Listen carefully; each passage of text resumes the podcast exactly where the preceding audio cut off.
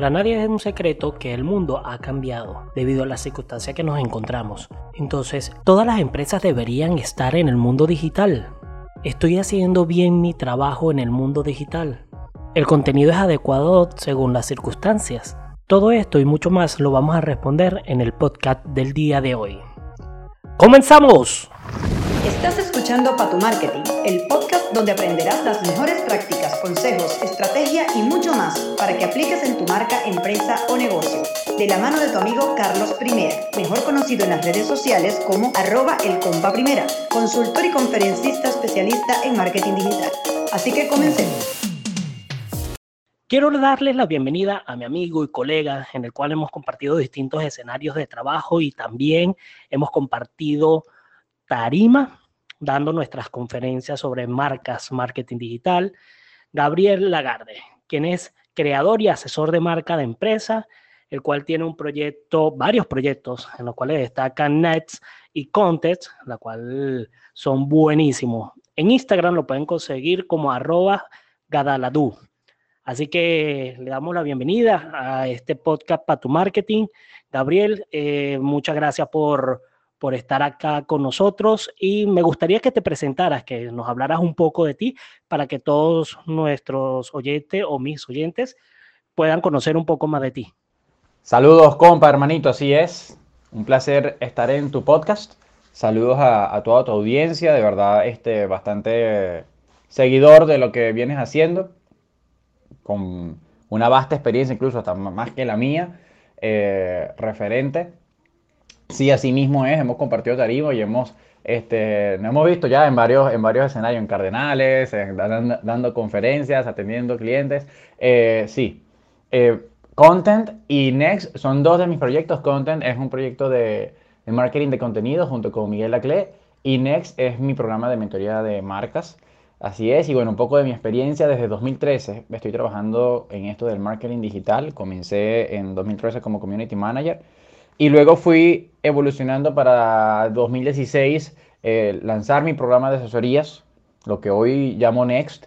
Y a partir de 2017 me metí de frente a trabajar mi marca personal. Hasta la fecha he atendido no menos de, de, de 100 proyectos específicamente en el área de marketing gastronómico, restaurantes y entre otras eh, marcas, desde gestión de marcas, eh, atendiendo eh, la, parte de redes sociales desde mi agencia, como también la parte de diseño gráfico, branding, que es uno de nuestros fuertes. Y bueno, básicamente de eso es lo que se trata, ¿no? De mi trabajo y el trabajo de mi equipo. No soy muy bueno hablando de mis propios laureles, pero bueno, espero que esto sirva de, de ayuda.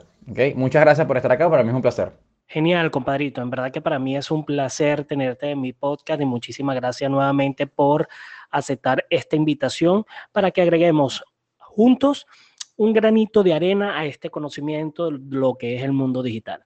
Ahora sí me gustaría que entremos en el tema de este podcast número 18, donde hablaremos lo que implica para una marca estar en el mundo digital. ¿Cómo deberíamos estar en este mundo digital? Todas las marcas pueden estar en el mundo digital. ¿Qué me comentas? Compa, sí, Totalmente, o sea, las marcas y las empresas, yo creo que no se trata únicamente de un asunto ya de marketing únicamente, se trata ya de un asunto operativo incluso, ¿ok?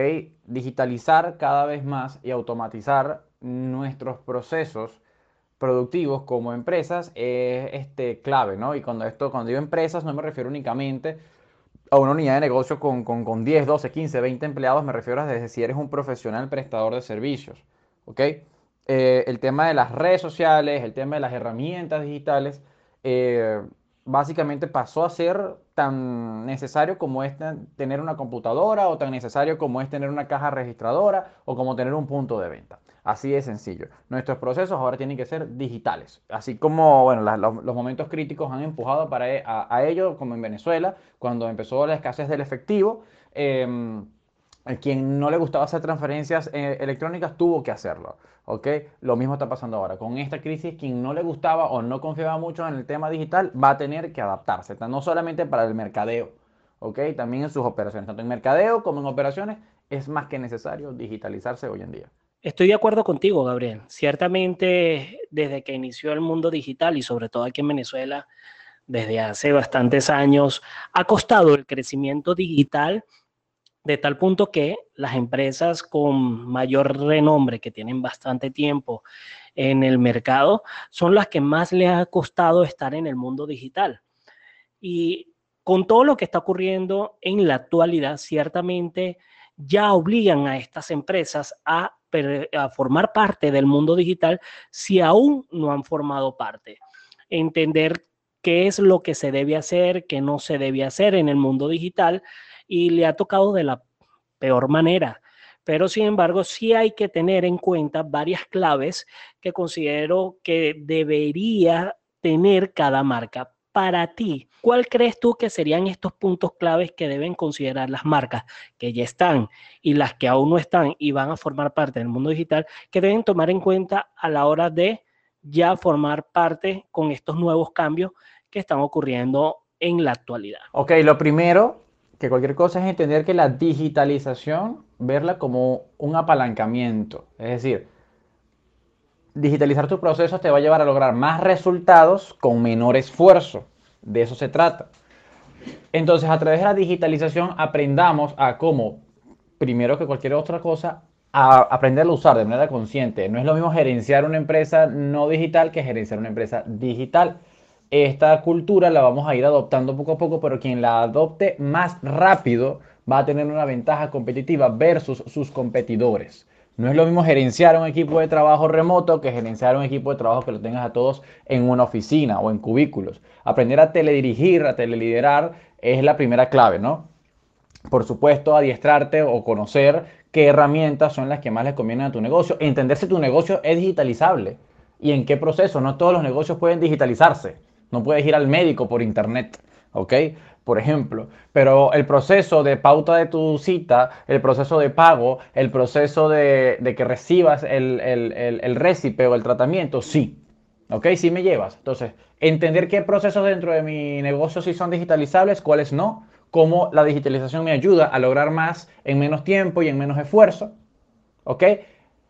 Hacernos invertir o adquirir eh, las mejores herramientas, las que mejores se adapten y por supuesto no dejar de capacitarnos en, en esta área.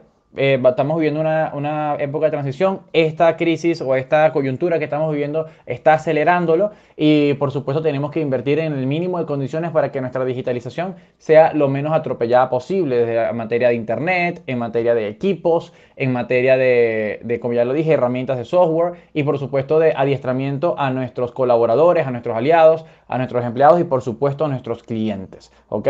Acá este, el tema de los clientes es clave la digitalización es una grandísima herramienta que nos va a permitir sobre todo poder estar más cerca de ellos. Entonces, allí yo creo que es uno de los procesos más, este, que se impacta de manera más positiva para nuestras empresas, eh, cómo podemos fidelizar de manera más efectiva a nuestros clientes a través de la digitalización. Ciertamente es así, Gabriel. Hay que crear el protocolo tanto offline como online, como estas dos eh, estrategias deben trabajar en unísono para poder prestar un mejor servicio a los clientes, ¿no?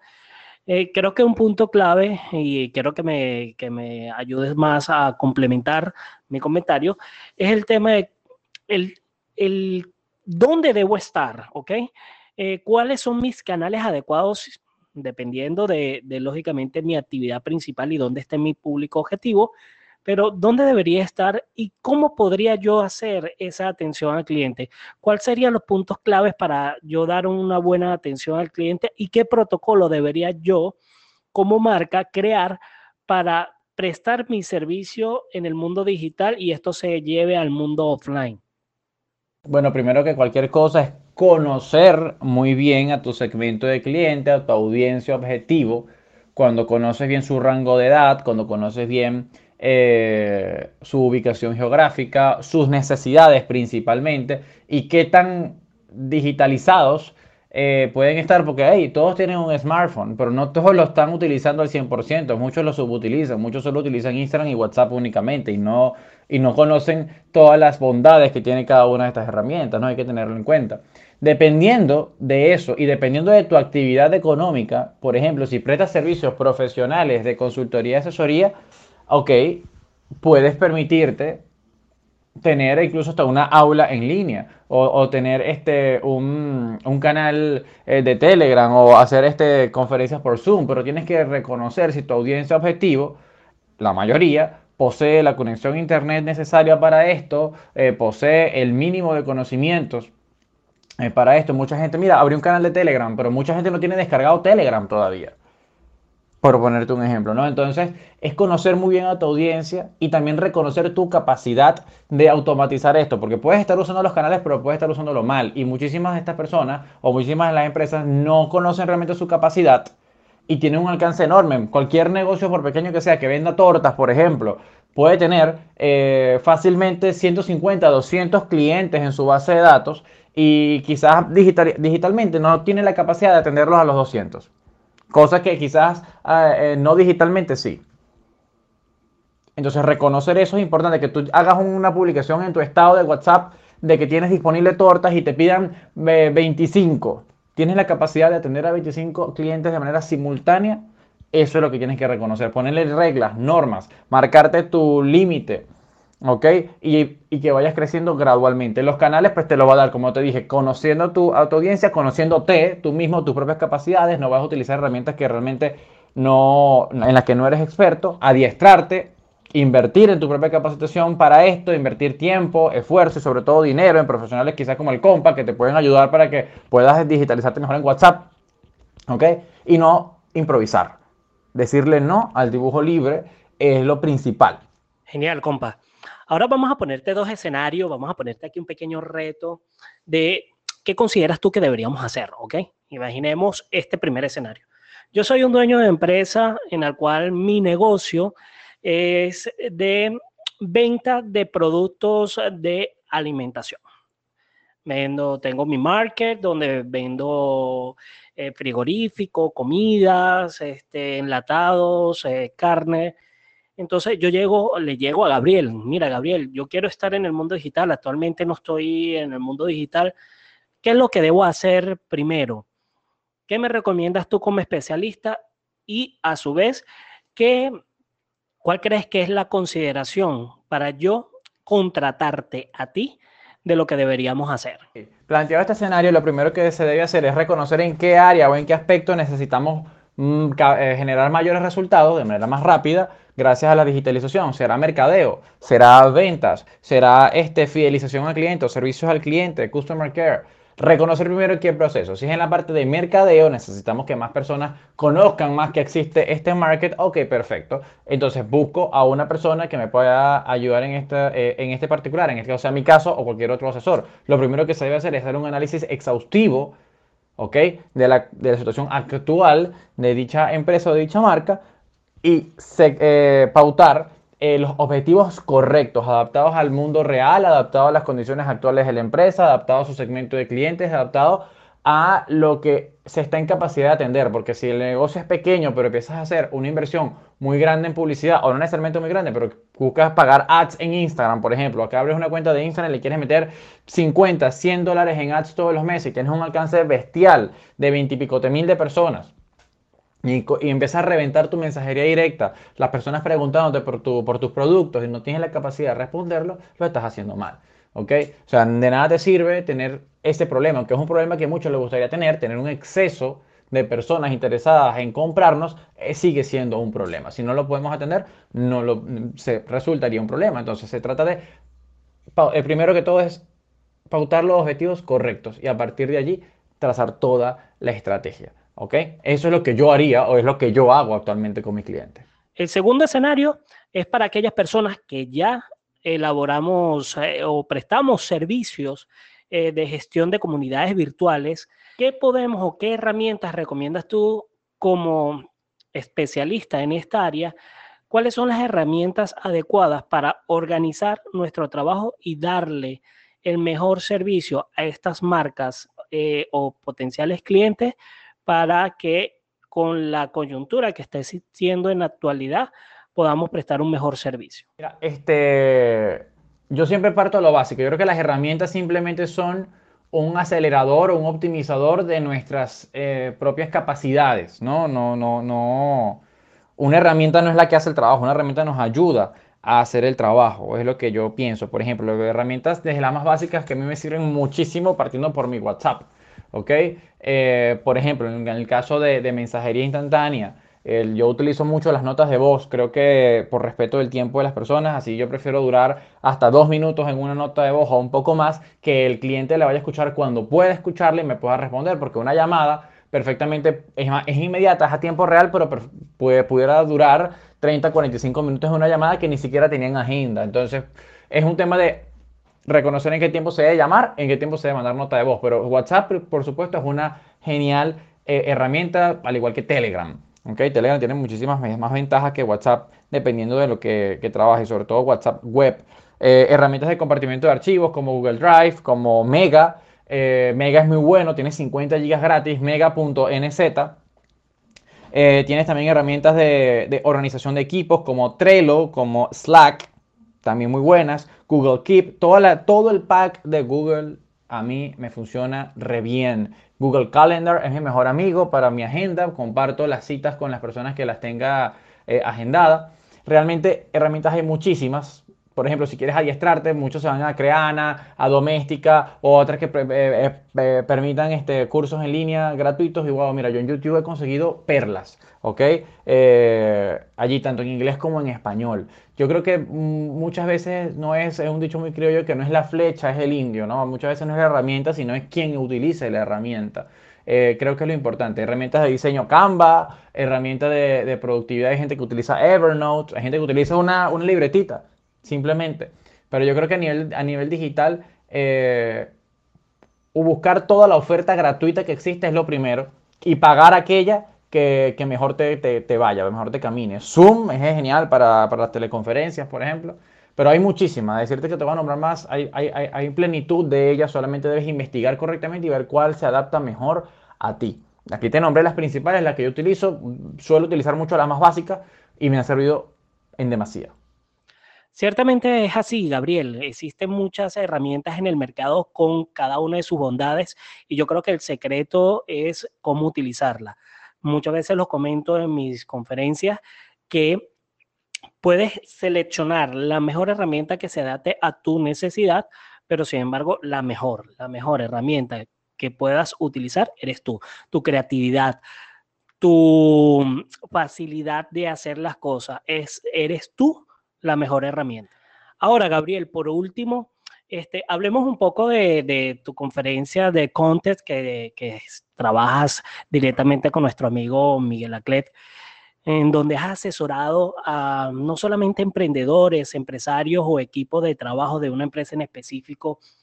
En tu experiencia con esta conferencia y con Miguel, cómo les ha ido cuando hablan con el tipo de contenido y en la actualidad, cómo adaptarías el contenido dependiendo de cada una de las marcas, porque cada una es como, como un mundo, por decirlo de alguna manera.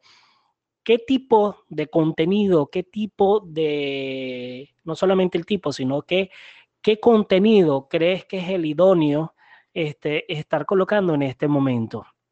Para las marcas como nosotros los emprendedores, eh, qué deberíamos estar haciendo, nuestras marcas personales y qué tipo de contenido deberíamos estar generando.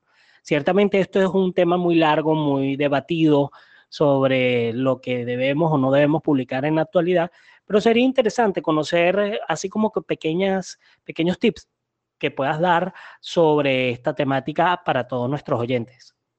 Ok, compa, sí. Bueno, primero respondo, pero content es una, sí, fue una conferencia, ha sido dos veces una conferencia, pero content es un producto que hemos desarrollado tanto Miguel Acle como yo en, alianza este, para atender la necesidad de despertar la conciencia de la, de la importancia del marketing de contenidos dentro de la estructura o dentro de la estrategia, mejor dicho, de marketing de las empresas. Muchas empresas invirtiendo altas sumas de dinero en mercadeo, pero no en el contenido.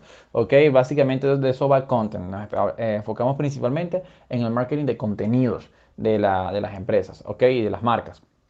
Y bueno, el producto content ha salido en diversos formatos, formato conferencia, formato este, content 10, donde solamente atendemos 10 empresas, formato content 1, veníamos con content podcast gratuito, eh, teníamos content masterclass el 21 de marzo, por supuesto fue aplazada con todo esto, y bueno, estamos trabajando para poder atender a las personas que ya se habían inscrito, más de ciento y tanto de personas ya estaban inscritas para content eh, masterclass, y bueno, estamos a la expectativa.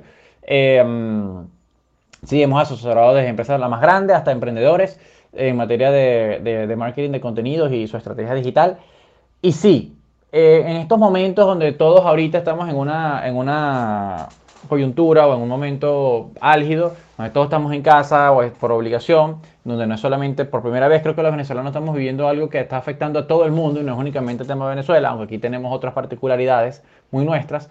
Eh, estamos viendo también de alguna manera un recalentamiento de la información que hay disponible en, las, este, en los canales digitales. Hay mucho contenido gratis, hay mucho contenido disponible, muchos live, mucha información, demasiada información. Yo creo que acá la clave para las marcas se trata de que crea contenido que valga la pena, no importa si publicas menos, ¿ok? No importa si publicas menos, si estás menos presente, pero lo que publiques funcione, le sirva a tu comunidad, que puedas promocionar tu producto y servicio a través de servir. Primero entrega y luego pides. Primero entregas valor y luego pides, contrátame, cómprame, eh, pide mi información. Yo creo que esa es la clave, sobre todo para los profesionales que prestan servicios. Ahora, si vendes un producto, yo creo que puedes este, aprovechar esta etapa, sobre todo para fidelizar. Si no, no todo está en redes sociales, puedes utilizar las herramientas de mensajería para conectar con, con tus clientes eh, el contenido no es únicamente, o no se trata únicamente de hacer marketing de contenidos para hacer presencia de marca o enganchar con tu, con tu, con tu comunidad o darte a conocer a los clientes que ya tienes, puedes fidelizarlo a través de otras estrategias o campañas, ¿ok? Eh, a tus colaboradores también es importante y aliados. Así que, bueno, ¿qué tipo de contenido crear? Contenido que sume. Eh, es muy adaptado. No es la misma, date cuenta, ya tenemos tres semanas de cuarentena aquí y el mood de las personas no es el mismo de la semana 1 con el de la semana 3.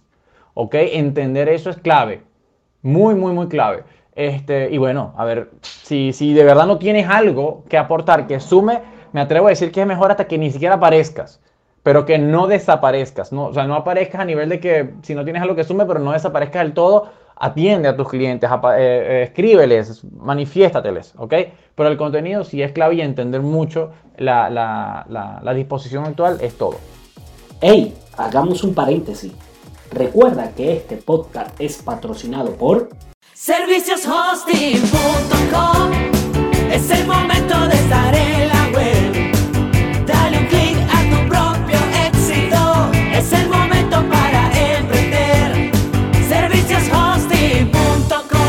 Dale impulso a tu negocio. Somos tu proveedor confiable de hosting. Soporte técnico especializado 24/7. Contáctanos 0241 824 6437. Servicioshosting.com. Síguenos arroba servicios hosting. Estás escuchando el podcast Pa' tu Marketing. Excelente, Gabriel. En verdad que muy asertivas tus recomendaciones. Desde acá le mando un saludo también a nuestro amigo Miguel Aclec. Espero tenerlo también pronto en el podcast. Así que no sé, Gabriel, si quieres dar tus últimas recomendaciones ya para ir despidiendo nuestro podcast del día de hoy. Bueno, primero que todo, gracias otra vez por la invitación. Un placer haber compartido en este espacio, compa. Y bueno, últimas recomendaciones. Este, bueno, síganme en arroba gadaladu en Instagram. He estado publicando algunos videos con, con mis recomendaciones durante y después de la cuarentena. Mi recomendación es estudiar muy bien lo que está ocurriendo en Venezuela y en el mundo y dar con un criterio propio con respecto a esto, porque claramente el mercado cambió está en pleno proceso de cambio y no va a ser igual a como lo recordamos como normal. Entonces, si seguimos haciendo las cosas como las hacíamos antes, claramente vamos a, a estar uno o dos pasos hacia atrás. Mi recomendación es esa, sin ánimos de, de caer en pánico, ni mucho menos, es que tengamos la suficiente frialdad mental y pensamiento estratégico en función del replanteamiento de nuestros negocios, de nuestras marcas, de nuestros proyectos a los tiempos que vienen. Mientras existan necesidades, se van a poder seguir satisfaciendo y habiendo oportunidades de negocio, pero que, tenemos que hacerlo de la manera correcta. La digitalización ahora se acelera, es un proceso, es una transición. Y bueno, nada, este, continuemos, continuemos y, no dejar de prepararnos. Esa es, la, esa es la clave. Esto es un proceso y apenas está comenzando. Muchas gracias, Gabriel, por habernos acompañado el día de hoy. En verdad que para mí fue un honor tenerte acá como invitado. Y bueno, invitándoles a cada uno de ustedes a que estén pendientes de los nuevos podcasts, ya que vienen nuevos temas, nuevos profesionales que van a estar aportándole valor al contenido del marketing digital que pueden aprovechar para su marca desde el día de hoy. Así que nos vemos. Esto es todo por el día de hoy. Si te gustó este podcast, compártelo. Nos escuchamos en la próxima. Pa' tu marketing.